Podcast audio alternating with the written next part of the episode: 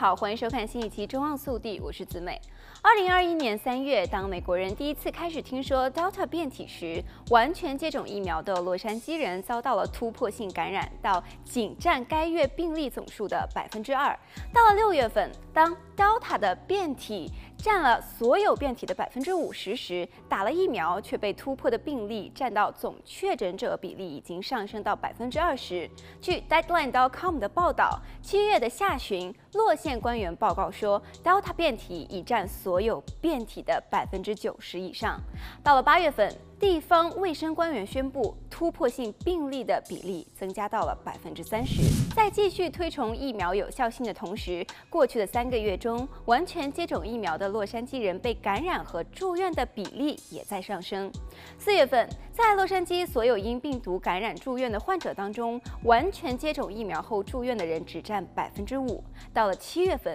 这一数字已经上升到了百分之十三。然而，总体而言，疫苗接种者中检测呈阳性住院或者是死于 COVID-19 的比例仍然很低，都低于百分之一。截止到八月十七日，在近五百一十五万名完全接种疫苗的现居民当中，有两万七千三百三十一人检测呈阳性，占比为百分之零点五三。只有七百四十二人住院治疗，住院率为百分之零点零一四。六十八人死亡，死亡率为百分之零点零零一三。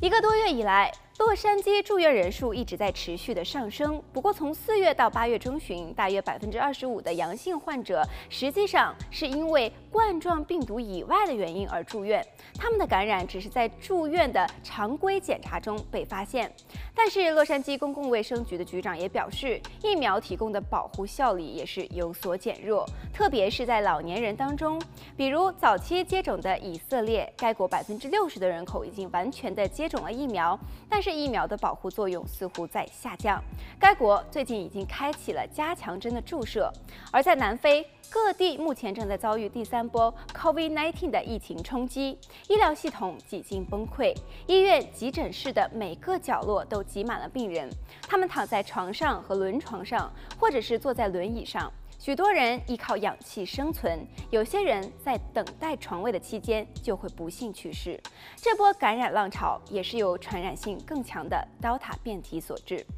好，本期节目到这里就结束了，让我们下期再见。